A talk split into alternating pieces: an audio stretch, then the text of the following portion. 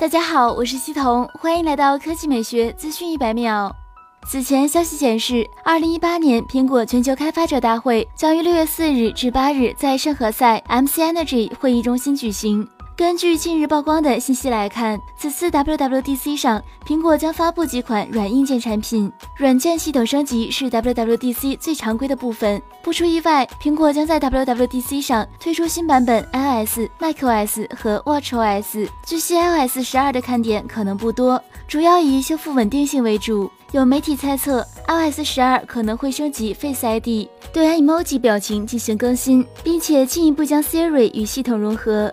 除了新系统外，此次大会上，苹果可能会发布一些智能硬件，比如 iPhone SE 二代、新 Mac 和新 iPad 等。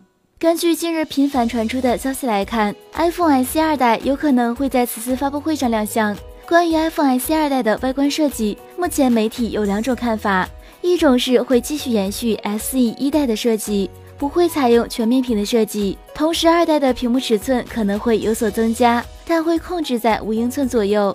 另外，还有不少消息指出，iPhone SE 二代将会采用激进的全面屏设计，配备 3D 结构光人脸识别等。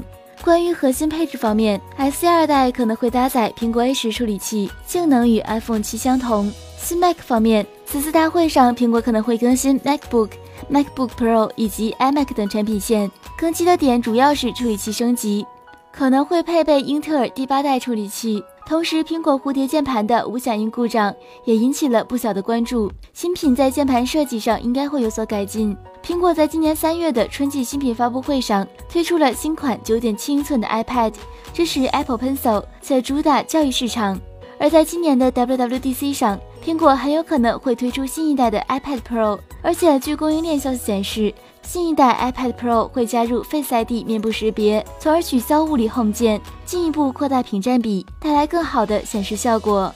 更快、更新鲜的科技资讯，欢迎关注我们的官方微博和官方微信，我们会持续为您奉上。